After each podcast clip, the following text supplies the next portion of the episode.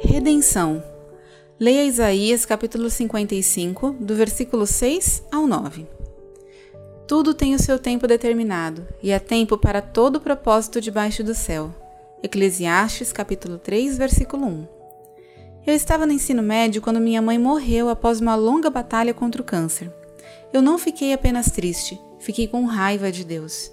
Eu não conseguia ver nenhum propósito no que tinha acontecido e questionei a sabedoria de Deus e até mesmo sua existência. Embora minha dor diminuísse, permanecia dentro de mim a pergunta: por quê? Sempre que outras pessoas mencionavam suas mães, minha mágoa vinha à tona.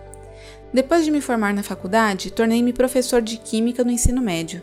Eu já lecionava havia cerca de 20 anos quando uma aluna voltou para a classe depois de perder uma semana de aulas por causa da morte de um dos seus pais. O que seria uma hora para ajudá-la a recuperar a matéria perdida tornou-se uma oportunidade de demonstrar empatia. Disse-lhe que tinha mais ou menos a sua idade quando minha mãe morreu e compartilhei a dor que senti quando outros jovens mencionavam suas mães.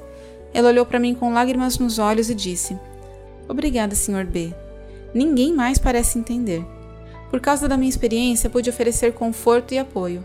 Naquele momento, finalmente encontrei algo redentor na dor que senti quando minha mãe morreu e nas décadas seguintes. E entendi que quando sofremos, Deus sofre conosco. Oração. Deus Pai, graças por estares conosco em nosso luto. Ensina-nos a paciência enquanto aprendemos a confiar em Ti em todas as coisas. Em nome de Jesus, amém. Pensamento para o dia. Minhas experiências me preparam para mostrar o consolo de Deus aos outros. Oremos pelos jovens que perderam um dos pais. Brad Butler, Carolina do Norte, Estados Unidos.